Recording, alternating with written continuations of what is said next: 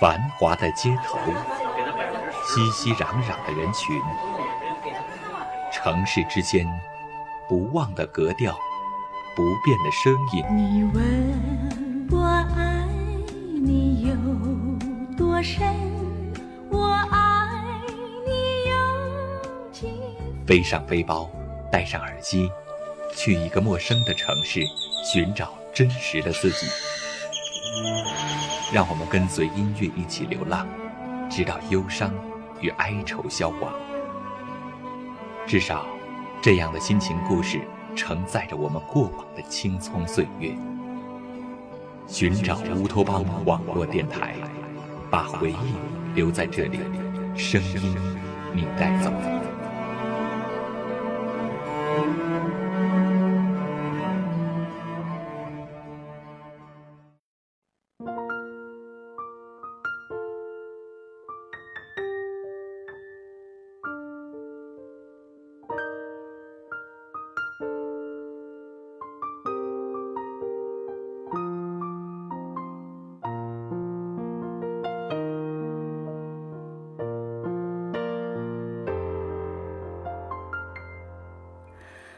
总是很小心，害怕青春可能是这个时代的年轻人最不敢正视的字眼。没有人会在意那些托福、雅思、GRE 的斗士们在单词和习题的洗涤下，关于青春的答卷是否苍白无色，因为他们未来将有人人羡慕的工作和可观的收入。投身社会的实践派，在推销廉价的化妆品和数钱；而沉浸于电脑游戏的玩家，则带着黑眼圈，把青春奉献给了虚拟世界。就此，我们开始预测他们的未来。但是同时，我们发现，其实我们眼中这段叫做青春的年龄，早就成为了一个过渡，一个准备期。没有后文，他变得什么也不是。离开了高中埋头课本的生活以后，我们接着分别踏上了两条路，或者直接选择成为成年人，于是乎扛着肩上的责任，开始全力武装技术能力或上岗资质，或者仍然作为一个孩子，成为继续埋头课本的好学生。或者成为埋头网游的堕落生，他们最终在我们迈出大学的门槛前，被具体化了为三个目标：出国、考研、工作。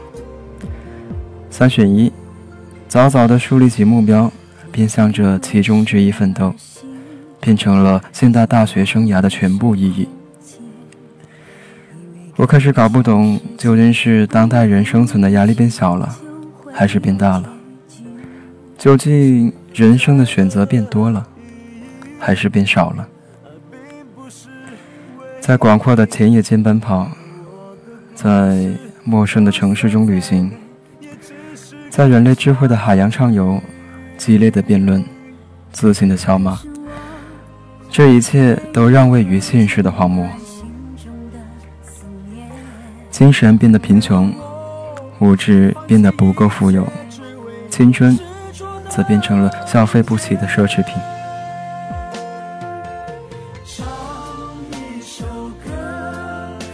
前些天听李开复来学校的演讲，被提问要求评价中国学生特点的时候，他说到我们的一元化价值观非常明显，有时。过于热切的渴望成功，这里说的成功无异于名利二字而已。这正是为什么我们年轻人被困惑、迷茫和选择的巨大压力包围着。自由的青春，面对着现实的考验，变得苍白而实际。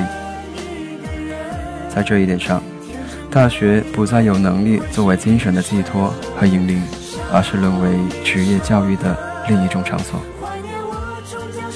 人的精神变得卑微于是乎不再幻想改造社会，而是千方百计地适应社会。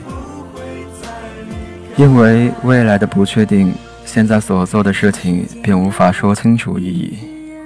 希望事情有结果，劳动有回报，未来有保障。这种功利主义的思维，使我们并非生活在当下，而是活在为未来的准备和忧虑里面。有趣的是，刚刚结束这样的感慨，一位女生就积极地站起来提问：“凯夫老师，请问我如果按照你的说的去做，那么要多长时间才能够成功呢？”这就好像是刚刚告诉一个人，奋斗的过程比赚到钱更有价值，而对方点点头，紧接着问：“那么要奋斗多久才能赚到钱呢？”徐志远写那些忧伤的年轻人，写到最后，终于变成了对中国乃至世界当代大学教育的叹惋和斥责。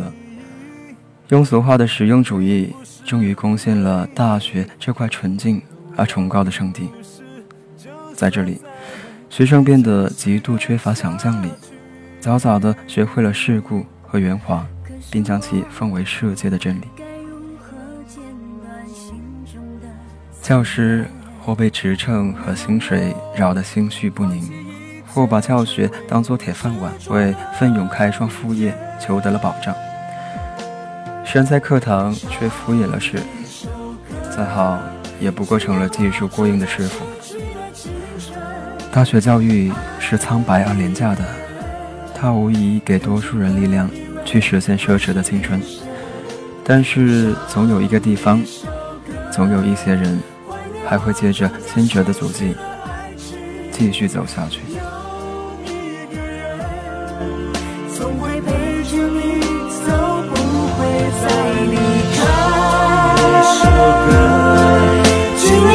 终将失去的青春。